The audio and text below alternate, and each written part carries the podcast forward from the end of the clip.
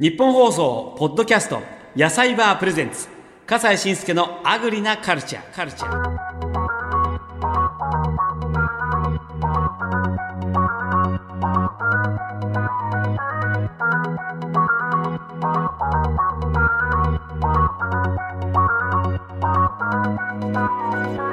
こんにちは笠西慎介です。日本の食を支える生産者や販売者の方にお話を伺う野菜バープレゼンツ笠西慎介のアグリなカルチャー。早速始めますが今回お話を伺いますのは兵庫県豊岡市でご夫婦で農業を営んでいらっしゃいますベジーデプラスの小川隆弘さんです。よろしくお願いします。はい。はい、こんばんは。こんばんは。奥様も一緒なのね。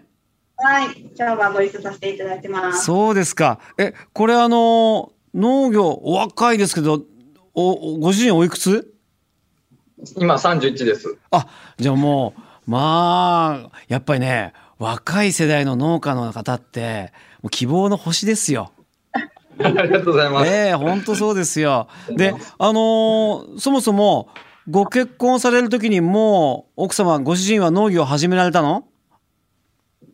そうですね、えっと、始める感じの時であした。じゃあもう私ははい農家に嫁ぐのだっていう感じはもうあったわけですね。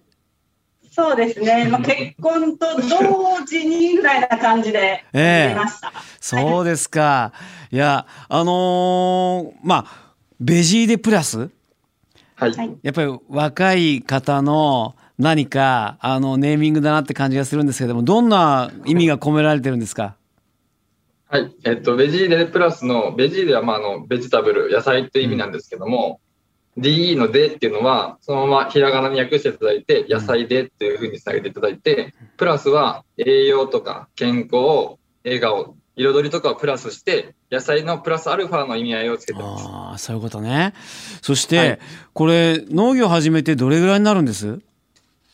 今と独立7年ぐらい経ちますね。7年じゃあもう本当にはい20代の若い時からねえ、はいあのこの農家の道入ったわけだけどそれはどうしてですか？あの、ちょっと長くなるんですけども。あじゃああのはしょっていいですよ。ええはしょってじゃあ。えっと、もともと実家が兼業農家でして、あ小さい時から農業に触れる機会はあったんですけど、あはいはい。ただ、あの、絶対農業継ぐなと。儲からないし、しんどいだけだって言われてたんで、僕は全然興味なかったですし、誰も農業すると思ってなかったんですよ。はで、高校卒業してから実際にもう全く関係ない道に、まあ、とスポーツトレーナー目指して、大阪とか京阪市の方行ったんですけど、えそこからまあ5年ぐらい大阪で活動して、で、何か帰ってくるタイミングがあったんで、うんそのタイミングで、あの、豊岡市っていう場所に戻ってきまして、でそしたらそこで豊岡市の農業スクールっていう制度が始まってまして、えうんうんうんでそこでたまたま話を聞く機会があって、入校になって、そこから農業を始めるきっかけになりました。あその豊岡市の農業スクール？はい。どんな特典っていうか何をしてくれるの？あの、農業スクールなんで学校と聞くと、何かそのお金払ってうん。教えてもらうとかってイメージがあると思うんですけども、豊岡市の場合は、その収納を後押ししてくれる制度なので、逆に毎月10万円いただいて、で実際の農家さんのとこに入って、実際実践的な研修をメインでさせてもらいました。それでもしかすると農業の面白さというかそういったことに気づいたわけですか、そうですね。それまではさっき言ってたように、本当になんか農業ってダメだなと思ってたんですけども、で、野菜を作って、今まで実家の方が米農家でして、うん。野菜は全然作ってこなかったんですけど、その実習先で初めて野菜を触れて、うん。で、作ったものを食べてもらって美味しいって言ってもらった時の感動を覚えたので、そこが最初のきっかけでしたね。へえそうなんですか。まあそれで実際には農業ってあの土地が必要じゃないですか。それはごはい。実家の土地を使ったってこと、えっ、と、実家の土地はまあそこまで大きくないので、うん。で、今実際に父の方もまだ米を続けてるので、あそっか野菜作れないね。実家の、はい、面積というかは、地元の地域の方の、まあ、ほとんど皆さん使っていいよとか、で、どんどん空いている土地もあるので、そこを利用させてもらってます。いやそこはアイディアだ、確かになかなか後継ぎがいなくてねえ、休耕地と言いましょうか余っている農家の土地ってありますもんねそうですね、ええ今、全国的にも増えてますね。確かにいやその若さでさ農業やりたいんですって言ったらやっぱりねえいややってくれよお願いしますって感じにやっぱりなるんじゃありません？そうですね。すごい地元の方の、あの、助けていただいて、うんあの、入りやすい環境を作っていただいて、うん。本当になんか地元あっての農業だなと思ってます。そうですか。奥様は、そんなご主人の働く姿を見ていてどうですか？そうですね、頑張ってるなって やっぱり残業もあるし、休みの日は子供たちと遊ばないといけないし、うんでも、やっぱり生き生きしてるなって思いまああ、そうですか。うんなんかペアルックかなんか着ちゃってさ。す。作業着です。あの作業着なの？さすが、スポーツトレーナー出身だけあって、そこら辺のセンスは、ちょっとスポーツジムっぽいね。そうなんですね。あの、短パンですしね。あ、短パンで。あ、いいね。そう、はいスポーティーな、やっぱ新しいさ、こう農家の姿だよね。モンペとかじゃないよね。うん。そうですね。あの、本当も可愛くて。まあそれはそれなんですけど、農業の枠もなんか変えていきたいなって思ってるので、ああ、そういうね、はいそうですか。まあ、そういう中で、この田島地方で、その豊岡市、えーあるわけなんだけれども、まあ、田島牛とかね、お肉なんかの生産も豊かなところですけども、お野菜作りに関してはどういうです、環境は。そうですね。あの、田島の環境自体は、まあ、あの、全国的にも、特に夏は暑い地域ですし、うん。で、冬は今の時期雪が降って、まあ、雪が常に状態、あ、積もってる状態なんで、まあ農業自体はすごい厳しい環境でしてそうなんだ。はい。で、天候一つにしても、本当に暑いって言っても、あの太平洋側の暑さではなくて、うん。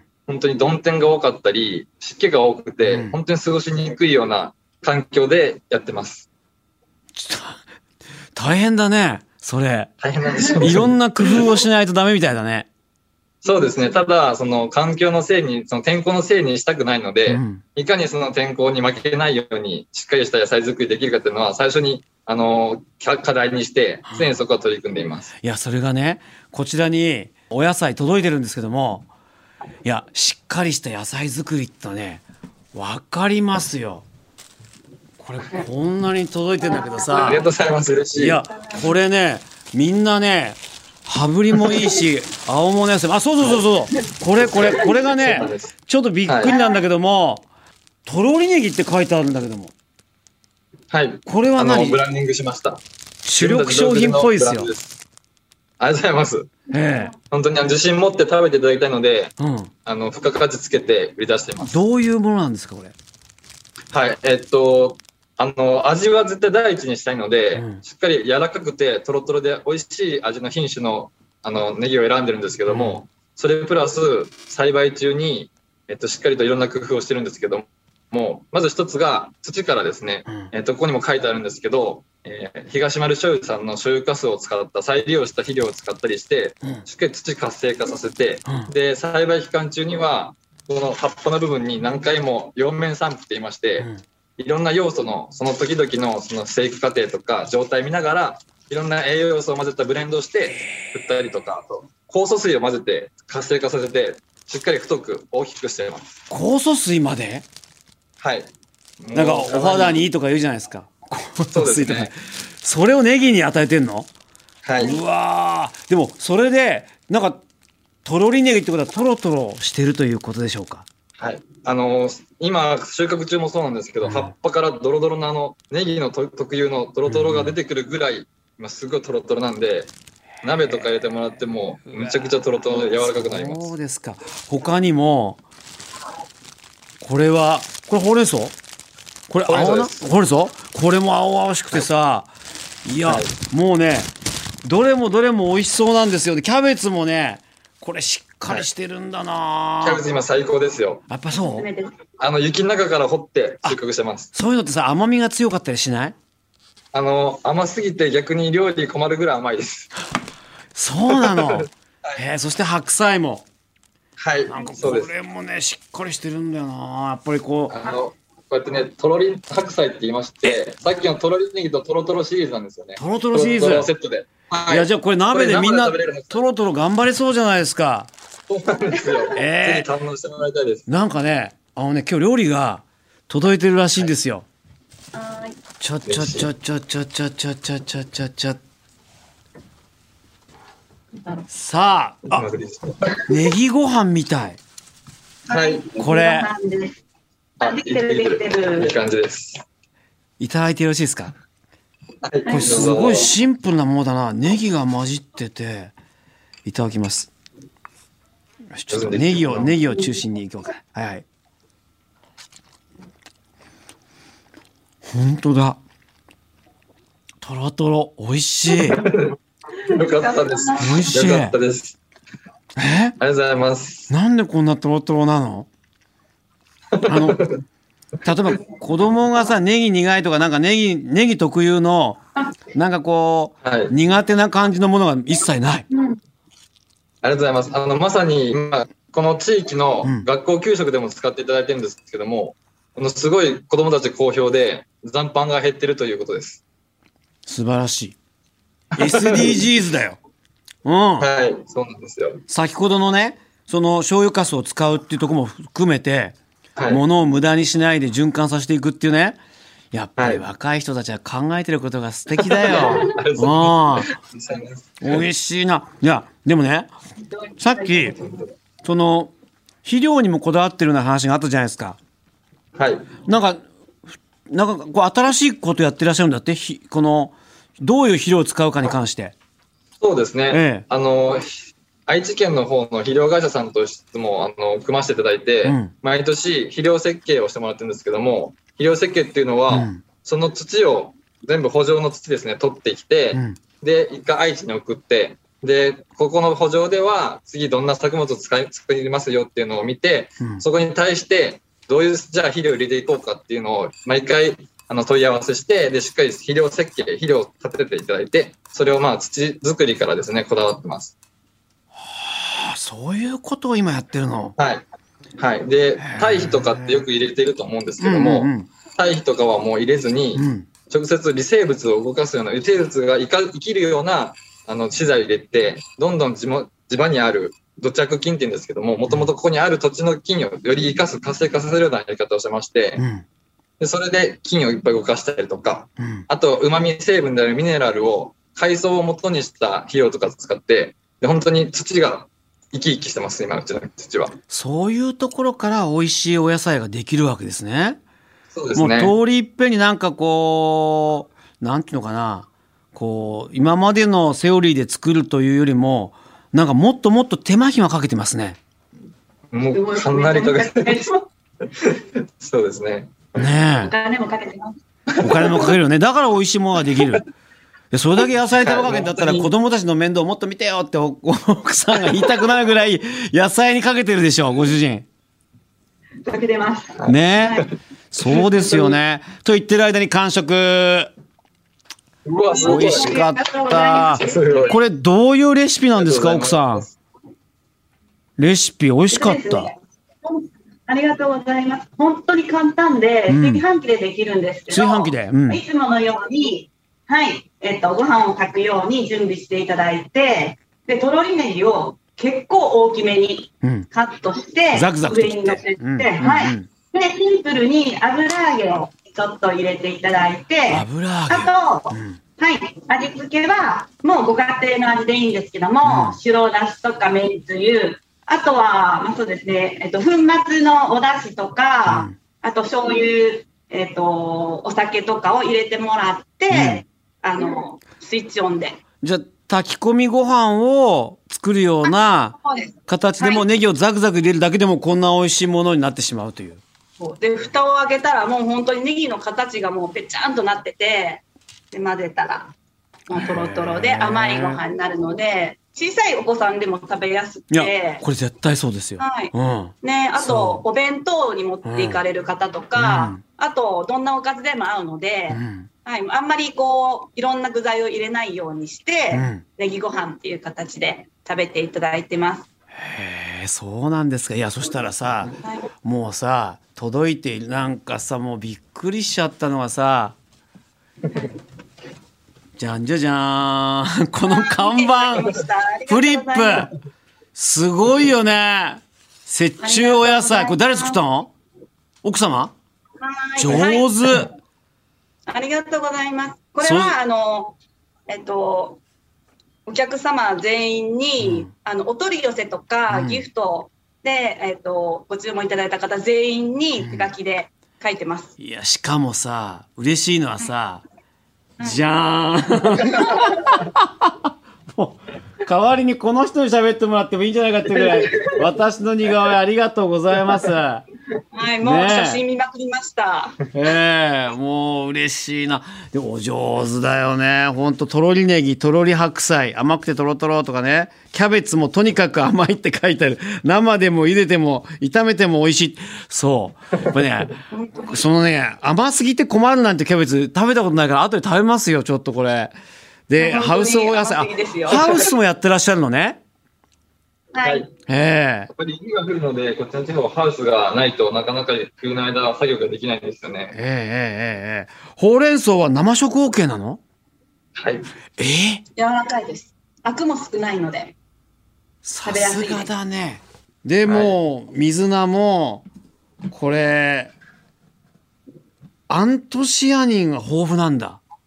はい、あの普通のさあの水菜には含まれてないんですけども、うん見ていただいたと赤色なんで、そこはアントシアニンの成分が入ってて、目にも鮮やかで栄養素も高いという感じですね。そうですか。いやー、素敵な、こんなね、フリップまで作っていただいてありがとうございます。ええいやー、でも、ご夫婦で、これからの夢ってどんなものがあるんですか？奥様。夢ですか？うん。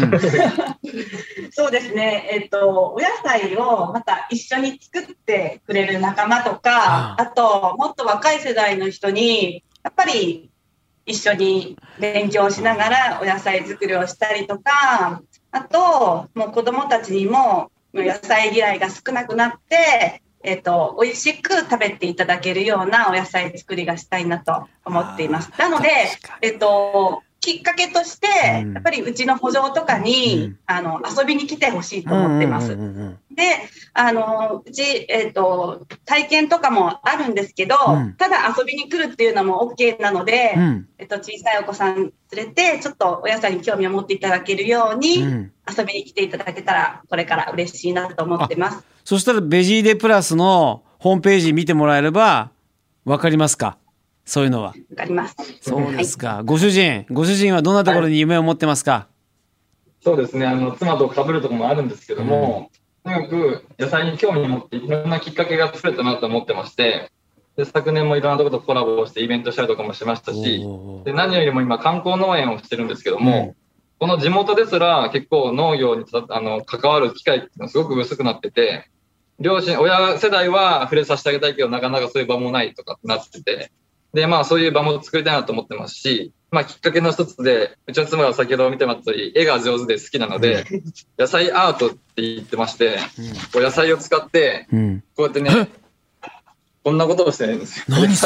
今で言うと、こういう鬼滅の刃とか、あの、こう野菜を使ったアートですね。ごとかをしたりして、ちょっとでもいろんな人に興味持ってもらったきっかけ作りとしてやってたりだとか、あと、キュウリとかでも、こんな感じで型のキュウリ作ってて、うんうん星とかハートのとかって、いろんな風な、まあ、入り口をいろんな風につ広げて、ちょっとでも、あの農業に興味持ってもらったり、トトロ そうなんですよ。トトロ、キャベツのトトロと。すごい。だからちょっとでもそうやってきっかけが作れたらなというふうなことは思ってます。トロトロとトトロとすごいね。本当だ。いや、考えてる。なんか、流れとかノリじゃなくて、真剣に、いいものを作ろう、そしてみんなに楽しんでもらって広めようっていうね、その気概を強く感じますから、仲間増やしたいって気持ちはね、よくわかりますよ、それは。ありがとうございます。ねあの、はい。いっぱい食べてくださいと野菜を。え。いや、そうそうそう。はい。私も野菜しんすけって名前にしようかな、じゃあな、本当に。最高です、それ。ねえ。いやーありがとうございました。いや、もう美味しいものいっぱいいただきましてごちそうさまでした。しかも、あの、ちょっと野菜の方もいろいろと試してみたいと思いますんで、えやったぜひともよろえ。いしくお願いします。ベジーデプレスの野菜、これからと、あの、期待大でございます。ありがとうございます。もう本当に仲良く頑張ってくださいね。大変だと思いますけども。はいありがとうございますはい、あはいりがとうございました。ごちそうさま。ございます。日本放送ポッドキャスト野菜バープレゼンツ笠西慎介のアグリなカルチャー。